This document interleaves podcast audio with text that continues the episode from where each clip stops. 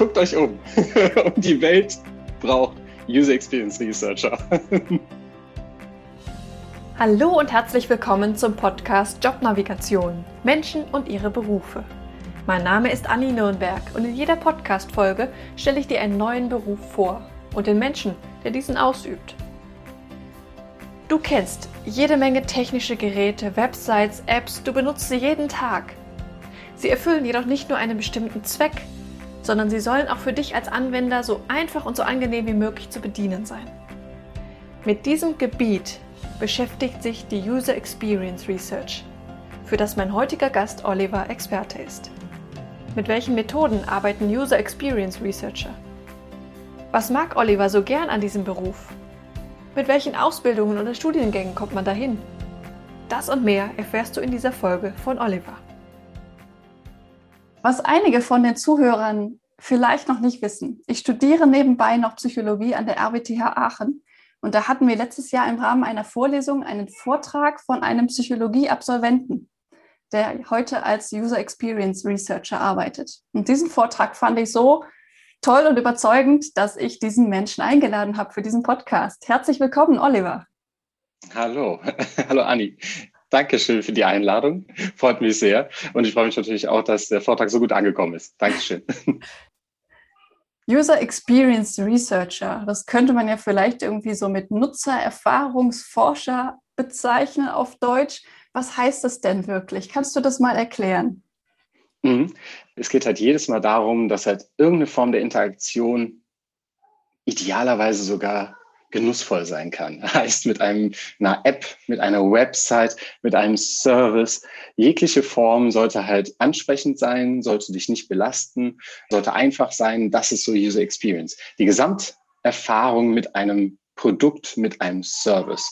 Das ist das, was ich jeden Tag mache und wo ich forsche und Teams Input liefere und die versuche zu inspirieren und denen halt zu helfen.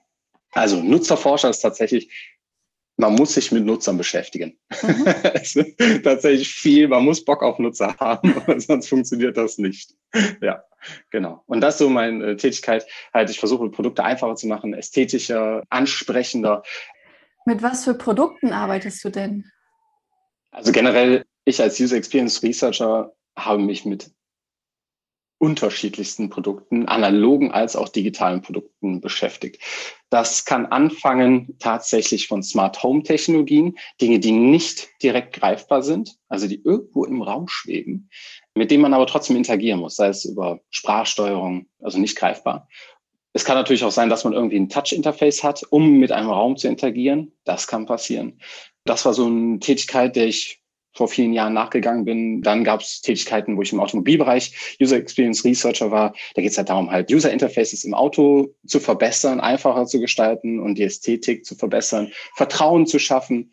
Das waren Themen. Jetzt aktuell beschäftige ich mich halt mit Websites und Apps bei einem sehr großen Telekommunikationsanbieter.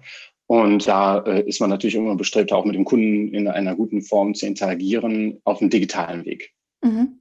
Und das sind dann so die Produkte. Es können Apps sein, Websites, es können Autos sein, es kann deine Küchenmaschine sein. Als Researcher, du kannst mit deinem Smart Home interagieren. Es könnte jetzt auch ein Laptop zum Beispiel. Also äh, wenn ich echt bin, ich gucke mich links und rechts, gucke ich mich gerade im Raum um.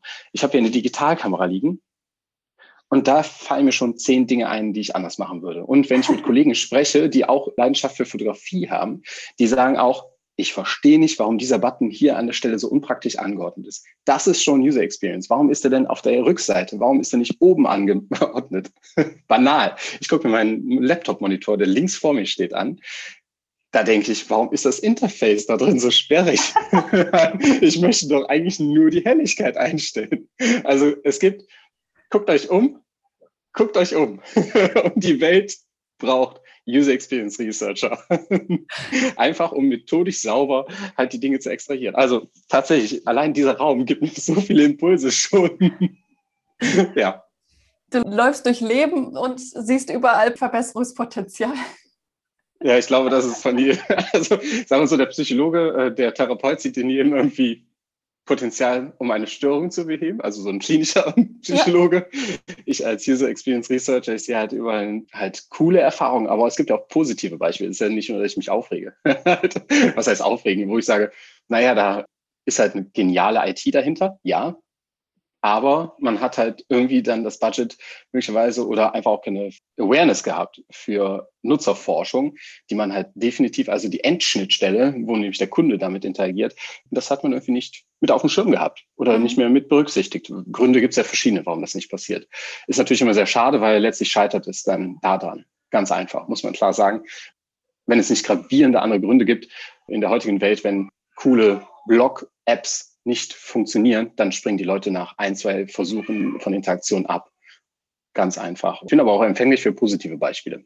also, wo ich sage, Respekt. Das hat man echt cool gemacht. Letztens haben wir irgendwie, das war schon gigantisch, nur so ein Beispiel mal zu geben, okay, wo man sagt halt, da ist wirklich geile, geile User Experience Forschung betrieben worden und ein Service designt worden, wirklich mit viel Kundeninput war, wir haben in Amerika, aus Aachen heraus, in Amerika ein Cupcake jemanden liefern lassen, einem Freund. Einfach so, weil wir ja nicht persönlich da sein konnten in Amerika, weil wir nicht zeitversetzt halt rechtzeitig telefonieren konnten. Das hat alles nicht so ganz funktioniert. Und dann haben wir innerhalb von einer Viertelstunde in Amerika bis zur Haustüre bei jemandem, einem Freund, einen Cupcake liefern lassen. Und wir konnten wirklich alle Schritte in der App nachvollziehen. Und das war eine Erfahrung, wo ich dachte, das war unfassbar. Es war so nah dran, einfach an deinem Produkt. Erstens, die Bestellung war so einfach. Und zweitens, das Verfolgen deiner Bestellung und die Experience war halt genial. Ne? Du hast wirklich so mitgefiebert. Gleich wird der Cupcake vor der Tür der Freundin stehen. Und das ist irre gewesen. Und da muss ich sagen, da haben sie einen Service kreiert, der dass es erstens, dass es möglich ist, überhaupt so zu machen, aber zweitens halt die Art und Weise, wie das gemacht wird. Und das merkt man. Die Firmen investieren viel. Große Musikanbieter investieren viel in gute Plattformen. Streaming-Anbieter investieren in User Experience Research, in Design. Die ziehen, also das ist ein Feld. Und deswegen spreche ich heute auch sehr gerne darüber. ja. Sehr spannend. Was macht denn ein User Experience Researcher, um das zu ermöglichen? Wie sieht die Arbeit aus? Das Schöne ist ja, du bist ja ausgebildete Psychologin auch so, und ich auch. Und wir lernen im Studium eine unfassbar große Testbatterie schon kennen. Also du lernst Interviews führen, du lernst Fragebögen erstellen, du lernst aber auch experimentelle Designs.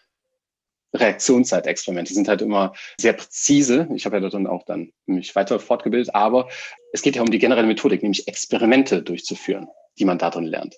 Das heißt, jetzt allein habe ich schon drei Dinge genannt. Ne? Wir haben qualitative Interviews, wir haben quantitative Fragebögen gelernt, Diagnostik, mega wichtig, mega wichtig im Studium, das Fach. Aber genauso ist man doch interessiert daran, dass man vielleicht auch mal einen Fragebogen entwickelt, der auf Usability ausgeht. Da gibt es Methoden und wenn man sich umschaut, was gibt's denn da für Methoden? Da ist so schleppend eigentlich die Entwicklung im Bereich Fragebogenentwicklung für Usability. Da gibt's nur sehr, sehr wenige, die halt basierend auf einer sehr großen Stichprobe auch validiert wurden. Und das bedeutet, da ist Bedarf. Oder man muss zumindest verstehen, welche Reliabilitäten, Validitäten, Objektivitäten dort, ne, Testdiagnostik, harte Kriterien, einfach ein Test vorgibt. Hm. Das muss man bewerten können. Und da muss man überlegen, ist das der richtige Test? Das heißt, an der Stelle du, bist du jetzt als Psychologe dann gefragt zu bewerten, ist dieses Testverfahren, was halt hier im Bereich Usability vorliegt, ist das gut oder ist das schlecht? Oder man könnte auch sagen, ich bin jetzt mal ganz cool, ich entwickle einfach selber mein Testverfahren. Und das lernen wir halt. Also das heißt, wir haben immer qualitative Methoden, wir haben quantitative Methoden die, aus denen wir uns halt was ziehen können. Jetzt gibt es natürlich dann Abwandlungen. Es gibt Abwandlungen insofern, dass wir halt möglicherweise bei den Experimenten nicht so ganz genau sind. Muss man einfach sagen. Also wir haben keine dunkle Kammer, wo man halt dann nur zwei Bedingungen gegeneinander testet, sondern im praktischen Leben in einer Firma, da gibt es halt viele Einflussgrößen. Da gibt es halt dann nicht nur zwei Bedingungen, die getestet werden, sondern es werden halt vier Bedingungen getestet so. Und man kriegt auch nicht eine volle Balancierung hin. Ist so. Da muss man aber versuchen, halt möglichst einen gewissen Grad an Qualität halt darzustellen, ja. Aber man muss auch Abstriche in Kauf nehmen können. Entschuldigt, wenn im Hintergrund. Wir sind äh, alle gerade im Homeoffice und da ist dann manchmal Party. Ihm geht's wunderbar, aber er hat vielleicht gerade keinen Bock, die Schuhe anzuziehen, falls man das hört. Und ähm, deswegen sind das halt Methoden, die immer halt je nach Fragestellung halt gezogen werden. Und ich könnte jetzt hier eine Methodenfeuerwerk abgeben, was bedeutet, wir machen Card-Sorting, wir machen Personenentwicklung, wir machen Interviews, wir machen unmoderierte Interviews. Das heißt, irgendwo wird ein Fragebogen hingeschickt und ein Proband beantwortet die. Mhm. Ist aber unkontrolliert. Ne? Abstrich an der Stelle, ne? wir als Methodiker müssen Abstriche machen, weil wir sitzen halt nicht neben dem Probanden, während die mhm. Fragebögen ausfüllt. Das heißt, es kann auch voll daneben laufen. Aber wir als Methodiker müssen halt aufpassen, dass halt wir den Probanden wenn wir nicht daneben sitzen, trotzdem so führen, nur auf einer verbalen Ebene, also verschriftlichen Ebene, ne, aber basierend auf unsere Wörter, die wir nur mal da verschriftlichen, dass er genau weiß, was er machen muss. Und das ist gar nicht mehr so einfach, ist gar nicht so trivial. Wo kriegt hm. ihr denn eure Versuchspersonen her? Ja, es gibt unzählige Quellen. Sagen wir so, das Einfachste, was man im Studium bereits gemacht hat, ist, man schreibt einen Facebook-Post. Man schreibt einfach einen Facebook-Post. Oder man klopft im Haus an alle Türen. Man hat ja ein Mehrfamilienhaus möglicherweise. Man klopft an alle Türen und fragt, ja, man hätte nicht Bock, bei meiner kleinen Studie für das Studium irgendwie daran teilzunehmen. Und es gibt, glaube ich, auch kleinere Firmen, die immer noch diesen Weg halt fahren, wo man sagt, ich kann mal so mal hier links und rechts fragen, aber bei einer bestimmten Taktung an Probanden, mhm. ne, und darauf zieht er deine Frage ab, wenn du mal, und wenn du mal, und das ist halt bei kleinsten Firmen, die sich halt nicht jetzt so auf diesen Bereich User Experience halt so spezialisieren, ne, die aber einfach mal fragen wollen. Da gibt's halt die kleinste Möglichkeit tatsächlich halt, frag mal im Büro selber nach. Frag doch einfach mal deinen Nachbarn, der in einem anderen Thema arbeitet, versteht der das, was du da gerade gebaut hast? Versteht der das? Haben wir damals in der Agentur genauso gemacht. Da sind wir einfach mal rumgelaufen und haben da allein schon durch äh, halt so Kollegenfeedback schon viel machen können. Eine Methode, die ich echt cool finde, die aber derzeit leider ein bisschen basierend auf der Situation, der Corona-Situation, nicht so praktikabel ist, ist aber Guerilla-Testing. Was ist das? Das ist auch eine Form des Rekrutierens und direkt aber auch Feedback bekommen. Ich nenne es sonst auch anders, der äh, 5-Minuten-Bushaltestellentest. Der 5-Minuten-Bushaltestellentest ist, ich gehe mit meinen Prototypen unterm Arm, gehe ich runter und ich sehe ja gerade bei der Straßenbahn oder beim Bus, heute gibt es ja die digitalen Anzeigen, Mhm. Und man weiß ja, dass der nächste Bus erst in fünf oder sechs Minuten kommt. Ja. Und dann spreche ich halt irgendeine wildfremde Person an und frage, hast du mal vier Minuten Zeit, hm, bis der nächste Bus, wir, wir sind ja noch durch, hättest du Lust, dir mal was von mir anzuschauen, weil ich ja auf dem Handy dir mitgebracht habe als Prototyp. Mhm. Und damit kannst du halt schon kostenlos und sehr schnell halt tatsächlich mal irgendwas vertesten, also irgendeine Ansicht vertesten. So. Nur dass halt ein Screen dir überlegt halt, ist der verständlich? Sind die Wörter dabei verständlich? Weiß der mhm. Proband, was gemacht werden müsste? Und so kannst du halt innerhalb von, sagen wir, zwei Stunden, kannst du halt schon zehn Leute mal kurz interviewt haben. Ne? Es gibt auch andere Leute, die sind auch ganz neugierig. Was haben sie denn da eigentlich? Ich sehe die ganze Zeit, sie sprechen mit anderen Leuten. Das war jetzt natürlich halt noch letzten Februar, also 2020, mhm. war das noch so eine Methode. Jetzt ab März sind die Leute scheu geworden. Ja. absolut verständlich, absolut verständlich, dass sie das halt nicht wollen. So, und das ist jetzt so das Low Budget. Ja. Das Advanced Level ist hingegen, dass man sich halt wirklich eine Firma sucht, die einem die Probanden halt besorgt. Mhm. Und da äh, will ich jetzt keine Namen nennen, da kannst du einfach im Internet eintippen, äh, besorg mir Probanden, Stichwort jetzt mal, wo kriege ich meine Probanden her? Und dann werden da sicherlich drei bis fünf Recruiting-Agenturen aufpoppen, die dir halt gegen ein gewisses Entgelt dann halt Probanden exakt nach deinen Vorstellungen halt suchen. Das ist natürlich jetzt durch die Corona-Situation, da wir remote jetzt auch viel arbeiten, leichter geworden, weil man mhm. jetzt halt nicht die Leute irgendwie zu sich ins Büro oder zu sich an den Campus holen muss, sondern du kannst halt plötzlich mit Leuten in Kontakt treten, die in Berlin sitzen. Ja. Die eigentlich mir eine vier Stunden Anfahrt hätten oder fünf Stunden für deine Testung. Und das ist natürlich sehr cool. Ist eine schöne Methode, funktioniert sehr gut in meinen Augen. Aber wenn du den Probanden halt über die Schulter direkt schauen musst, dann ist halt nichts. Ne? Oder wenn jetzt, sagen wir, im Auto einen Autotest machen möchtest, da musst du halt aus der mhm. Region Leute holen, ne? die halt sich in ein Auto setzen und mit dir mal eine Proberunde fahren mit dem Testwagen. Ja. Jetzt die Advanced Advanced Variante, die allerletzte Variante ist, du baust dir selber ein Panel auf. Kleinere Firmen machen das manchmal, wenn sie sehr spezifisch sind, dass sie tatsächlich halt so ihre Anwender-Homies haben. Das heißt, es gibt halt tatsächlich dann im Softwareunternehmen gibt es dann Firmen, ähm, sagen wir, du entwickelst eine Software für ein Betriebssystem, so, ne, um deine Verwaltung zu machen. Und wenn du das dann ein paar tausend Kunden natürlich schon verkauft hast, dann könntest du auch mal fragen, wer hätte denn Lust, regelmäßig an Interviews teilzunehmen? Okay. Und damit baust du halt selber dann einfach eine Gruppe von 20, 30 Leuten, die einfach Bock haben, dir auch Feedback zu geben, die bereit, mhm. wichtig ist, die dürfen nicht zu positiv sein, ne? sondern die müssen halt wirklich einfach im Hinterkopf haben, ich arbeite jeden Tag damit ich arbeite jeden Tag damit und deswegen ist in meinem eigenen Interesse, dass ich halt dem Researcher dann auch vernünftig Feedback gebe, positiv. Der darf sich auch mal freuen, dass etwas geklappt hat, aber auch negativ, ne, wo er mhm. nachbessern muss. Okay. Hm. Hört sich nach viel Arbeit an. Wie sieht denn dein Alltag aus? nach viel Arbeit, aber alles, aber alles nach spaßiger Arbeit. Also ich habe unzählige Projekte am Tag, die ich verwalte, egal wo ich bisher gearbeitet habe aus einer Universität. Als ich promoviert habe, da gab es wirklich nur ein Thema. Ja. da gab es wirklich ein Thema und das ist schön auch in der Promotion gewesen. Ich konnte mich vollkommen auf eine Thematik konzentrieren, was auch bewusst von mir damals auch für die Promotionsentscheidung war. Ich wollte halt eine Thematik haben und die halt in allen Methoden, die es auf der Welt gibt, halt durchexerzieren und mich da ausprobieren und ähm, die Antworten finden. Das fand ich sehr cool auf einer experimentellen Ebene. Das fand ich sehr, sehr stark. Heutzutage aber, wenn man im, im Unternehmen ist, ist es selten so, dass man nur ein Produkt betreut, sondern man betreut halt verschiedenste Produkte. Was bedeutet, im Automobilbereich. Bei dem einen wird man sich jetzt das Interface anschauen in der einen Studie. Ne? Also wie interagiere ich eigentlich mit dem Entertainment-System? Beim nächsten äh, System überlege ich mir halt, gut, wie könnte denn eigentlich so ein kontaktloses Interface aussehen, wenn ich mein Auto aufmachen möchte? Da gibt es ja jetzt so Keyless-Systeme, ne, dass man einfach einen Schlüssel in der Tasche hat.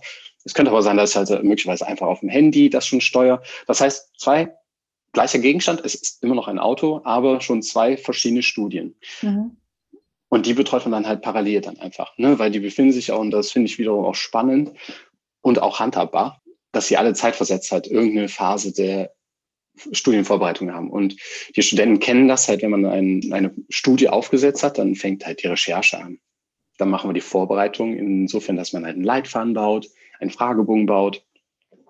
Und dann gibt es die Erhebung, da gibt es die Auswertung und dann gibt es den Report. Mhm. Und genauso läuft es in der Wirtschaft auch. Exakt genau das Gleiche. Man fragt sich, wie macht man das so standardisiert im Studium und vielleicht finden manche das auch nicht so spannend. Aber egal, ob ein wissenschaftliches Paper, alles ist exakt gleich aufgebaut. Man bereitet Dinge vor, führt sie durch und dokumentiert nach dem Grad, wie es halt sinnvoll ist, dokumentiert das dann halt. Und letztlich ist halt die Dokumentation eine, irgendeine Form von Verschriftlichung. Es kann heutzutage auch digitales Whiteboard sein, das reicht manchmal auch schon, um halt Dinge zu dokumentieren. Gibt es verschiedene Levels halt, wie viel man halt verschriftlicht mhm. oder ob das nur auf einer Tonspur auch funktioniert, ist auch eine Form, klar.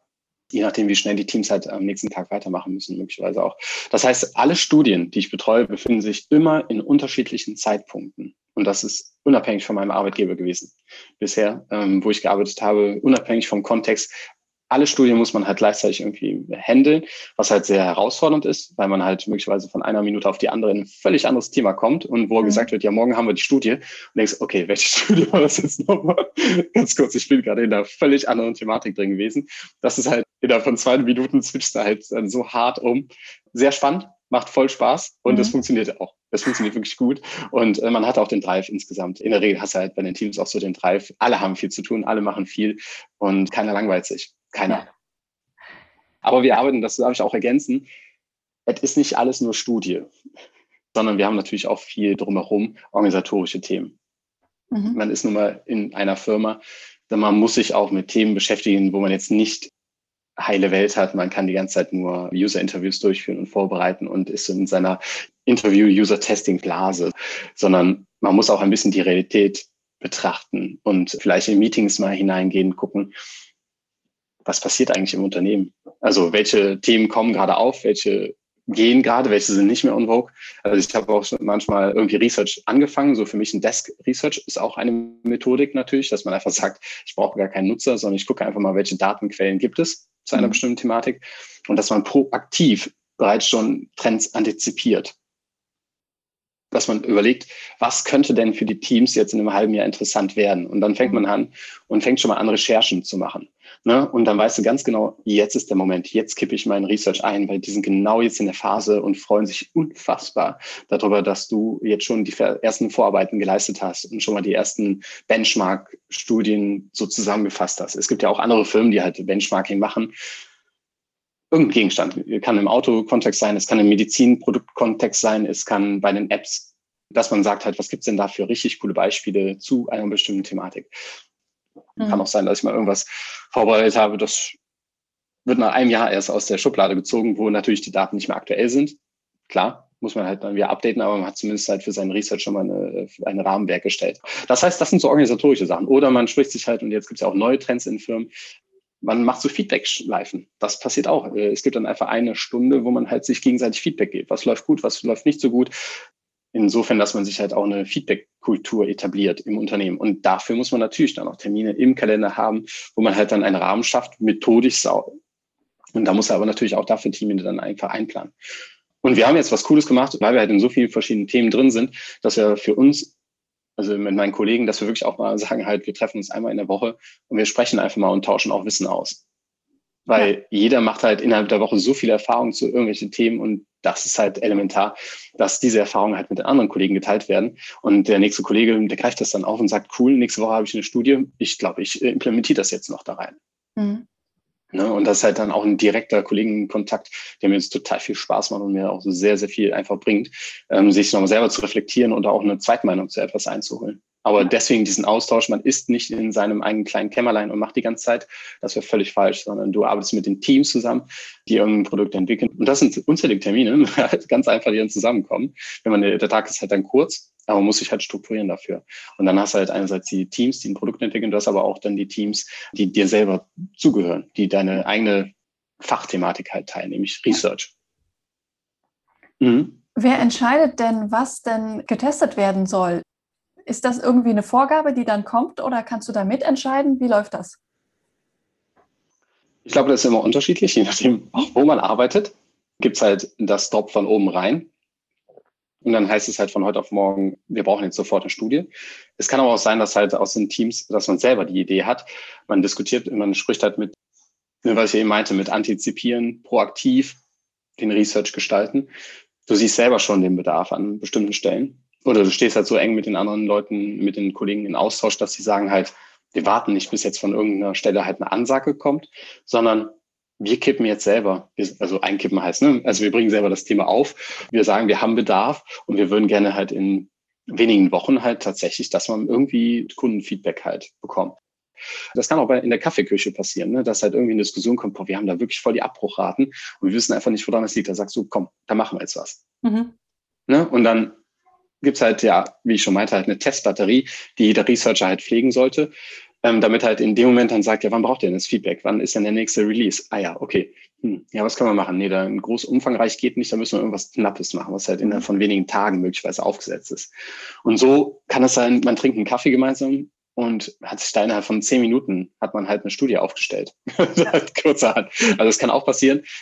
Und dann setzt man das manchmal auch sehr, sehr kurzfristig auf. Dann warten wir nicht, bis halt irgendwie große Projekte halt reinkommen, sondern das kommt dann sehr auf einem sehr kollegialen niedrigen Level ist vielleicht böse formuliert. Es wird halt nicht vom Management halt dann eingekippt, sondern es kommt halt wirklich dann von den Designern oder von den Researchern selber und die Thematik. Aber so sind die Tage halt immer gut geführt und äh, immer ja. wieder sehr abwechslungsreich und hochspannend, durchaus. Was macht den Job denn so spannend für dich? Ich glaube, dass es eigentlich eine schier unendliche Welt ist, in der man arbeiten kann. Gute Frage. Es ist nicht kurz gesagt. Nicht, also ich kann es nicht in ein, zwei äh, Blöcken sagen. Ich mag den Austausch mit den Kollegen. Ich mag die verschiedensten Disziplinen. Ich mag den Austausch, äh, die verschiedensten Disziplinen heißt, ich spreche mit IT-Lern, die wirklich in einer komplett anderen Welt leben, in ihren Codes, mhm. die ich aber vertraut machen muss für die Nutzerperspektive. Also ich muss denen helfen, Empathie aufzubauen. Gleichzeitig muss ich aber schon ein bisschen auch tiefer stehen, nämlich die ITler, die haben ja auch ihre Perspektive darauf und sie haben auch berechtigte Gründe, warum Dinge nicht gehen. Und das ist für mich zum Beispiel hochspannend und extremst wichtig, dass ich mein Research nicht vor die Wand fahre, indem am Ende ein Report rauskommt, wo am Ende gesagt wird halt, das können wir nicht umsetzen. So weit sind wir noch nicht. Das kommt erst in zwei Jahren, sind wir soweit. Das ist egal wo. Ne, man muss halt immer seinen Research richtig einordnen, vor der Studie bereits. Was sind die Möglichkeiten? Weil äh, es bringt nichts, dass man halt eine Studie aufgesetzt hat. Und das ist überhaupt nicht realisierbar, was man da in seinen Empfehlungen alles reinschreibt. Man hält sich nicht an die, es gibt ja immer eine IT-Infrastruktur, mhm. die irgendwie dahinter ist. Also jetzt im Digitalen gibt es immer eine IT-Infrastruktur oder Release-Zeiten. Das muss man alles mit berücksichtigen. Und je nachdem, was man da in seinem Report, und ich sehe viele Reports, wo Dinge gefordert werden, wo man merkt halt, ja, die haben sich überhaupt nicht mit dem Team selber, das halt eigentlich den Bedarf angemeldet hat, beschäftigt, also was deren Bedürfnisse sind. Und das ist sehr schade, weil dann hast du viel Zeit investiert, die Kollegen haben viel Zeit investiert, Geld ist investiert worden und der Report, der wird dann irgendwo im Schrank versiegen. Ne? Das ist dann nicht inspirierend in dem Moment, das bringt nichts. Das heißt, du musst halt wirklich die anderen Perspektiven einnehmen können. Das ist wichtig das macht mir sehr viel Spaß. Und das meine ich auch wirklich jetzt im Wechsel halt. Ne? Von einer Stunde auf die andere kommt halt eine komplett andere Thematik, andere Teamdynamik, ja. anderes Team mit anderer Dynamik, anderen Charakteren. Und da muss man immer einfach super kommunizieren und das mal, also versuchen halt sehr gut zu kommunizieren.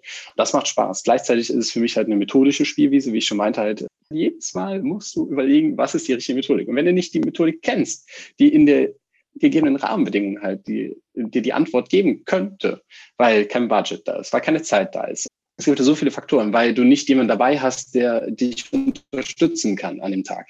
Da musst du halt echt hart überlegen, ja, welche Methode könnte man denn basierend auf den Rahmenbedingungen jetzt nehmen? Und zur Not recherchiere ich einfach. Zur Not schlage ich ein Buch auf. ich schlage dann ein Buch auf. Ich habe hinter mir so ein paar Bücher stehen. So Design Thinking Methoden, das ist ja auch Design Thinking Methods das inspiriert mich. Ne? Einfach mal durchblättern. Da gibt's dann irgendwie 200, 300 Methoden kurz skizziert. Dann blätter ich mal durch und denke so, ei, habe ich noch nicht gemacht, aber ich traue es mir zu, mich damit nochmal intensiv zu beschäftigen und dann äh, mache ich das in zwei Wochen. Ne? Ja. Also äh, das ist das Spannende. Ne? Und dass man da auch die Möglichkeit dann bekommt, ist natürlich wichtig, ein Unternehmen, das einem die Möglichkeit gibt und Vertrauen schenkt, dass man halt die richtige Methode ausgewählt hat und den richtigen Ansatz gefunden hat, um halt bestimmte Fragestellungen zu pushen. Mhm. Das, was du bisher erzählt hast, hört sich so an, als hätte dich das Psychologiestudium schon sehr gut auf diesen Beruf vorbereitet. Absolut. Hat die Grundlage gelegt und zwar fundiert. Ja. Das Studium war eine sehr reichhaltige Spielwiese für mich.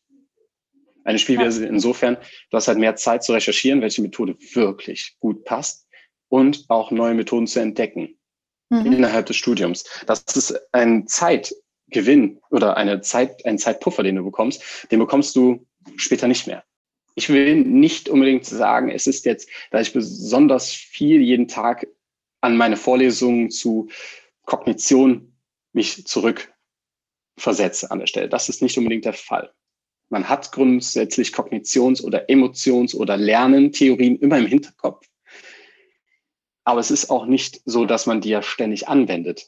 Also man hat die immer im Hinterkopf. Die schwirren halt immer im Hinterkopf, aber es geht halt viel mehr um die Methoden, die du in deinem Psychologiestudium gelernt hast. Und ich sage bewusst halt, andere Studiengänge sind auch in dem Feld, wo ich unterwegs bin, mit User Research tätig und das auch berechtigterweise, weil sie auch Elemente drin haben, wie führt man Interviews. Das ist also nicht nur eine Psychologendomäne, da muss man auch sagen, es gibt genauso Technik-Kommunikationsstudiengänge, beispielsweise in Aachen. Auch Kommunikationswissenschaften. Pure Kommunikationswissenschaften kann man auch studieren. Ich glaube, das sind alles Studiengänge, die dir halt helfen, vernünftig mit Menschen zu kommunizieren und Wissen aus den oder Motivationen zu extrahieren. Mhm. Ja. Sehr viele Linguistiker sind auch, denke ich, geeignet dafür. Aber mein Studium selber war für mich extremst prägend und ich bin heilfroh, dass ich das gemacht habe. Mhm. Ich wollte eigentlich Medizin studieren. Aber natürlich war mein Abitur nicht so gut. Mein Abitur war nicht so gut, dass ich halt mit dem 1,0er Schnitt reingekommen wäre in ein Studium hier und daraufhin habe ich eine Ausbildung gemacht. Kurzer Weg, wie ich überhaupt hingekommen bin. Ja.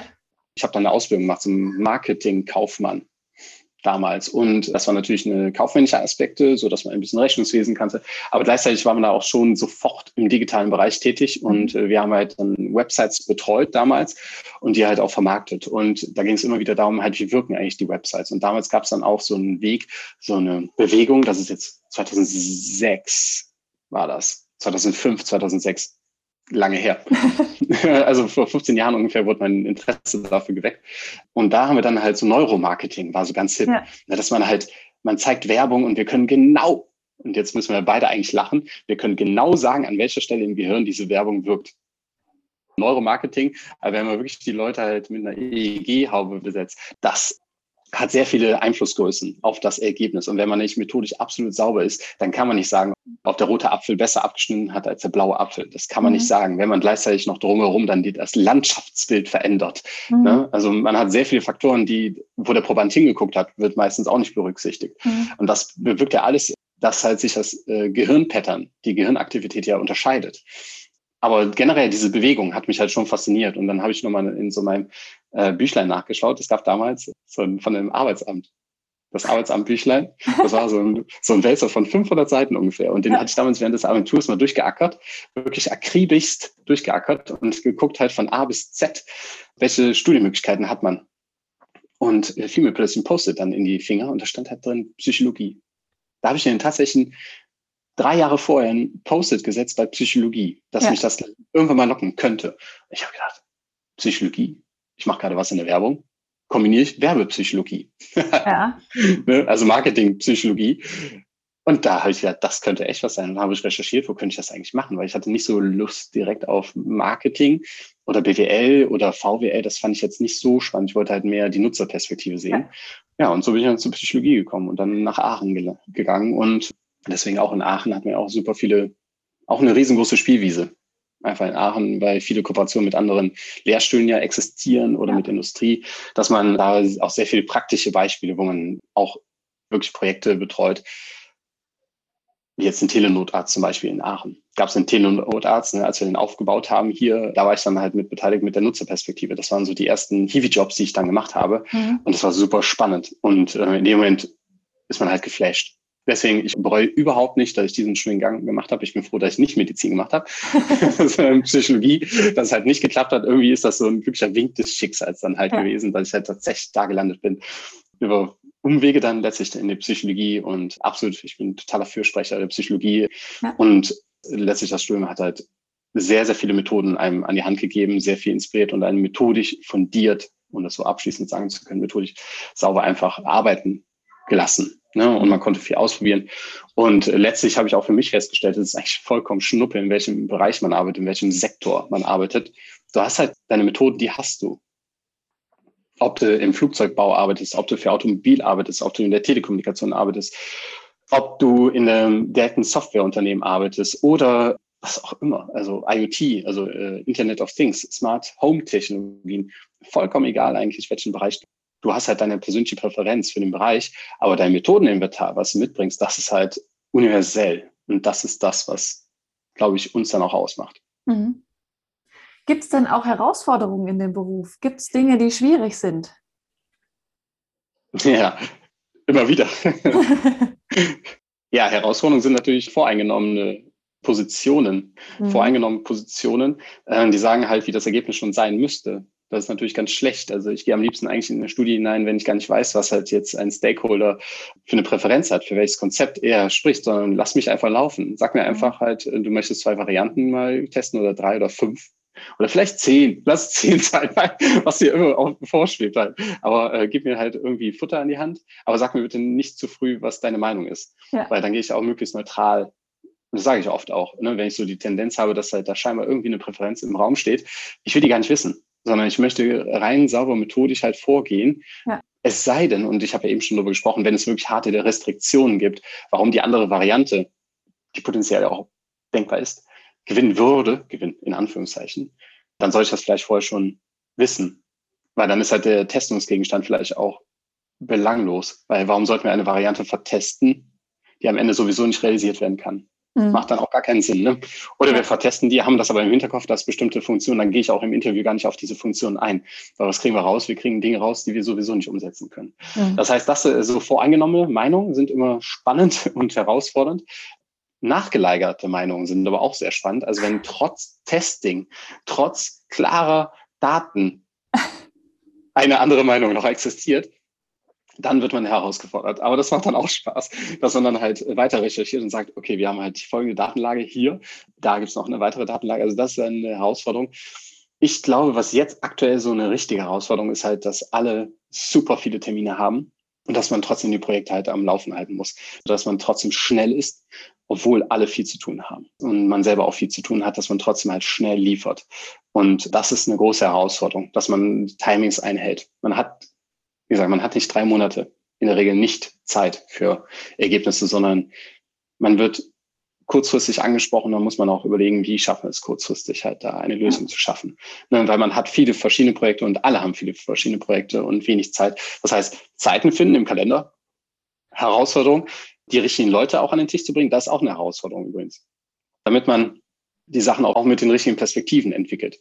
Manchmal sitzen Personen an einem Tisch, da fragt man sich ja wirklich, du hast auch viele Termine, wieso sitzt du eigentlich jetzt in diesem Termin drin? Ne? Was ist so dein Beitrag? Mhm. Ja, und dann fragt man sich wiederum, ja, aber warum ist denn eine bestimmte andere Person nicht dabei? Das heißt, sondieren, welche Personen sind relevant für das Projekt, die müssen so früh wie es geht gemeinsam an einen Tisch. Das ist eine Herausforderung. Ja. Dann aber auch äh, Koordinationstätigkeiten, die sind sehr, sehr spannend letztlich eine Herausforderung ist immer, jede Studie ist eine Herausforderung, jede. Äh, es gibt keine einfache Studie. So, es gibt Studien, wo ich sage, okay, da habe ich schon was drin gemacht oder die Richtung, die Methode habe ich auch. Aber letztlich ist äh, jede Studie auch wieder einzigartig und äh, verlangt maximalen Fokus dann auch. Man muss auch respektvoll gegenüber dem Gegenstand und respektvoll erneut, die Zeit der anderen ist sehr kostbar, ja. die man hat. Und wenn die sich halt dann Zeit nehmen für diese Studie, äh, dann muss man denen auch zeigen, dass es auch wertvoll ist, ne, sich mhm. da rauszunehmen. Und wenn dann die Studie halt Murks ist, dann werden die möglicherweise auch nicht nochmal mit dir zusammenarbeiten oder mit jemand anderem dann zusammenarbeiten. Dann verprellen wir unser, das ganze Image. Ja. Herausforderungen sind aber globale Studien. Das ist tatsächlich auch eine Herausforderung. Globale Studien, verschiedene Zeitzonen. Einerseits Terminierungen sind spannend, aber auch, ich habe mal globale Studien geleitet. Da ging es halt um Testing-Setups, die an verschiedenen Standorten durchgeführt werden mussten. Und das war spannend, weil es halt kulturelle Unterschiede gibt. Das heißt, ja. ich habe ein Setting mir überlegt, was halt universell gültig sein müsste, was halt exakt an allen Standorten gleich durchgeführt werden musste. Exakt gleich. Allein Leitfadenkonstruktion in drei verschiedenen Sprachen. Oh. Verständnis von bestimmten Begriffen, wo wir ja schon die Sprache recht einfach halten zu bestimmten ja. Gegenständen. Und diese Vereinfachung muss dann halt in drei Sprachen halt übertragen werden, also in andere Sprachen halt übertragen werden. natürlich holt man sich da auch dann Übersetzer oder so mit ins Boot. Aber die müssen auch immer exakt verstehen, was man halt mit einer bestimmten Frage möchte, damit man die Nuance richtig setzt. Mhm. Aber gleichzeitig halt auch äh, koordinieren, ne, dass halt an bestimmten Standorten zum exakt gleichen Zeitpunkt halt bestimmte Infrastruktur gewährleistet ist. Funktioniert, funktioniert, aber erfordert natürlich viel mehr Koordinationsaufwand. Ja. Wenn jetzt jemand von den Zuhörern vielleicht noch ganz am Anfang steht und sagt, das finde ich interessant, in die Richtung möchte ich gehen, dann hat er oder sie noch ein paar Jahre, bis er überhaupt dahin kommt. Wie siehst du denn die Zukunft dieses Bereiches User Experience Research? Wird der Bereich eher größer werden oder was passiert damit? Ich glaube, dass der Bereich größer wird. Auf jeden Fall. Ich muss mich gerade zurückhalten mit meinem Enthusiasmus. Ich bin der absoluten Zeugung, dass der Geschichtsbereich wachsen wird, weil einfach der Mehrwert von nutzerzentrierter Forschung sich dann irgendwann auch finanziell bezahlbar macht. Ich meine, das ist die einzige Logik, die daraus folgt. Wenn man zeigen kann, dass halt äh, User Research oder Nutzerforschung halt sinnvoll ist, weil man dadurch einfach auch mal einfach 20.000 Produkte mehr verkauft hat oder 20.000 Downloads von der App hatte, mhm. weil man halt sich mal hingesetzt hatte. Oder Smart Home, wenn wir feststellen, dass auf einmal die Reviews in einem Smart Home Technik, es gibt ja diese ganz super einfache Fünf-Sterne-Bewertung. Ne? Wenn Firmen feststellen, dass diese Fünf-Sterne-Bewertungen, wir waren grottig, ein Jahr lang waren wir immer bei drei gewesen, richtig, richtig schlecht. Aber wir sehen, wow, mit jedem Release, was wir schicken, steigt auf einmal diese Fünf-Sterne-Bewertung. Wir sind auf einmal bei vier bis fünf mhm. Sternen. Und werden das, und da müssen wir natürlich für unsere Domäne auch sprechen, wenn das halt sichtbar wird und wir müssen es sichtbar machen, dass es halt sich lohnt, es funktioniert. Ne? Und in dem Moment überzeugt man dann halt auch viele Gegenspieler, die halt sagen, ah, User Research, das kostet ja immer Geld und so. Und es gibt immer mehr und mehr Firmen. Und das ist jetzt so die Tendenz, die ich auch wirklich sehe. Ich habe den Eindruck, dass halt immer mehr und mehr Firmen dann auch investieren in ein User Research. Das kann ja mit dem ersten Seed Funding so anfangen, dass man mal sagt, komm, wir machen mal eine kleine Studie hier. Ne? Mhm. Ne? Man muss ja nicht direkt halt eine Armee von Nutzerforschern haben, sondern man fängt erstmal an. Einfach mal anfangen. Und ja. ich glaube, die Begeisterung, immer die Begeisterung. Ich liebe das. Ich liebe die Begeisterung, wenn Teams noch keine Erfahrung darin haben, Firmen keine Erfahrung damit haben und dann auf einmal dann die ersten Interviews geführt wurden. Und du denkst so, krass, das war echt ein Eye-Opener. Ne? Und dann sagen alle, müssen wir öfters machen. Müssen wir öfters machen. Genau. Und die kommen dann wieder. Das heißt, ja, absolut. Ich darf aber eine Empfehlung auch an die Hand geben. Ich finde jetzt diese Research aus der psychologischen Perspektive extrem fundiert oder aus der Technik-Kommunikationsperspektive oder immer wenn du von dir aus sagen kannst, du hast wirklich ein breites, methodisches, fundiertes Methodenwissen, dann bist du richtig. Wenn du, und wie kommen wir dahin? Praktikum. Einfach bewerben, initiativ bewerben, immer gut. Mhm. Oder du machst einfach auch für dich mal so kleine Projektchen, wo du Bock drauf hast. Einfach mal machen. Sprichst du halt, wenn irgendwie, nimm mir mal den Spaß, dein Nachbar ist ein Fliesenleger, möchte eine Website haben oder hat eine Website und du analysierst die einfach mal mit zehn Probanden. Mach das einfach mal. Und dann schickst du dem später dann halt einen kleinen PowerPoint-Report, sprichst mit dem darüber und der wird so dankbar sein über sein Feedback, was er da bekommt. Wäre zum Beispiel mal, fände ich spannend in einem äh, Interview, wenn ich mitbekommen würde, dass halt ein junger Student oder Studentin hat halt einfach mal für sich halt sein eigenes Projekt halt irgendwie akquiriert, so mal ja. sich ausprobiert. Super gut. Mega Motivation, fände ich sehr beeindruckend, fände ich stark. Mhm. Aber was ich wirklich auch an die Hand geben darf, ist, bildet euch auch im Bereich Programmierung fort. Programmieren ist nicht verkehrt, weil ich glaube, dass unsere Richtung schon dahin geht, es wird die qualitativen UX-Researcher sehen und es gibt sehr, sehr große Softwareunternehmen, wenn man im Internet nachschaut, die suchen explizit nach quantitativen UX-Researchern. Das heißt, die suchen, die machen Data-Analyse. So wie mhm. wir machen, sage ich jetzt mal, mehr qualitativ ist schon ein Schwerpunkt von uns. Interviews oder was es für Methoden da gibt in der Auswertung, aber die quantitativen Analysten, da sollte man auch ein Auge drauf haben wenn man Spaß an Zahlen hat, wenn man gerne programmiert oder der gerne äh, viele Daten, Zahlen wälzt und danach Patterns sucht, mhm.